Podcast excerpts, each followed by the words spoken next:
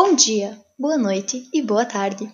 Se me permite perguntar, você já sentiu como se a sua vida fosse controlada pela mídia? Ou como se as pessoas vivessem em função de você? É estranho perguntar isso, não é? Mas e se eu te contasse que uma pessoa, ou melhor, o personagem de um filme, estava preso em um programa de TV? E que você, indiretamente, tem a sua vida controlada pela mídia? Esses e outros questionamentos. Aqui, hoje e em alguns segundos.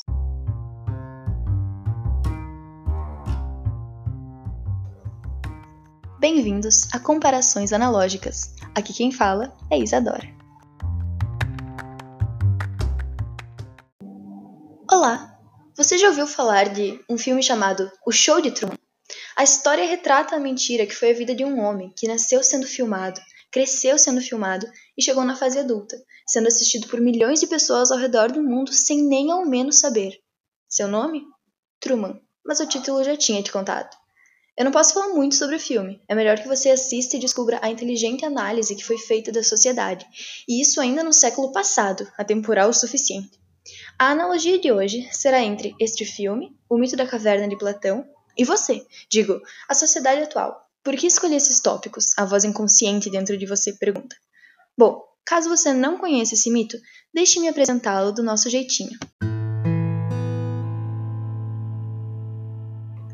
Havia uma caverna com prisioneiros que não podiam olhar para trás, então eles só viam na parede da caverna sombras que eles pensavam que era tudo que existia, que não havia nada além disso, mas essas projeções apareciam, pois na boca da caverna tinha um fogo que refletia para dentro, a luz com sombras das pessoas carregando coisas que por ali passavam. Um belo dia, um desses homens fugiu, conheceu o mundo, voltou, contou e foi taxado de louco por todos. Ok, atualizados, certo? Prosseguindo. Esses prisioneiros não conseguiam acreditar no que o seu companheiro dizia, porque elas cresceram conhecendo apenas aquela realidade. E como a criação de uma pessoa a influencia para o resto da vida, esse pensamento estava inato em cada uma, que negava, portanto, a verdade. No filme, a ideia mais clara que aparece é que Truman sofreu com isso, porque a sua vida foi uma mentira. Só que ele não era um dos prisioneiros que negava a realidade. Claro, ele era um prisioneiro, mas quando ele recebeu a hipótese de uma outra verdade, ele não a negou, e sim ele buscou métodos para provar que estava certo, para si mesmo. O prisioneiro do próprio pensamento e que negava qualquer outra hipótese era o próprio diretor, ciente de que era tudo uma enganação com Truman, só que crédulo de que ele estava fazendo a coisa certa, impedindo uma pessoa de ter opinião individual acerca de tudo.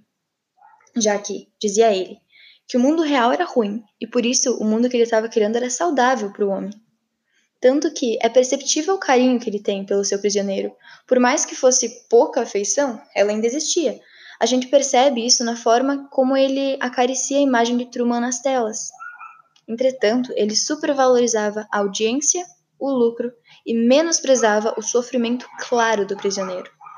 Nesse mesmo filme, a gente percebe as constantes publicidades, propagandas, que não precisavam nem se auto-batizar disso, elas apenas precisavam aparecer sendo recomendadas ou apenas com imagens, de forma que influenciava a parcela da sociedade que acompanhava. E atualmente, quem dita a moda? As melhores comidas, os melhores restaurantes, as melhores marcas? Se um famoso anunciar em suas redes que o hambúrguer da hamburgueria X é Hashtag maravilhoso! Quem dará ouvidos à hamburgueria do tio Zé que tem apenas 10 curtidas na página oficial? Por que os famosos recebem de graça produtos de determinadas marcas? Com certeza eles iam conseguir comprar esses produtos, mas afinal, que mal faz um pequeno incentivo? Retomando o filme com outro argumento, quando Truman tinha uma ideia que ia contra os princípios do programa, a própria televisão lhe respondia indiretamente, dizendo que isso não era uma boa ideia. Jornal, rádio, televisão juntos a frear o pensamento individual de um homem que, em um contexto filosófico, podia representar a própria sociedade.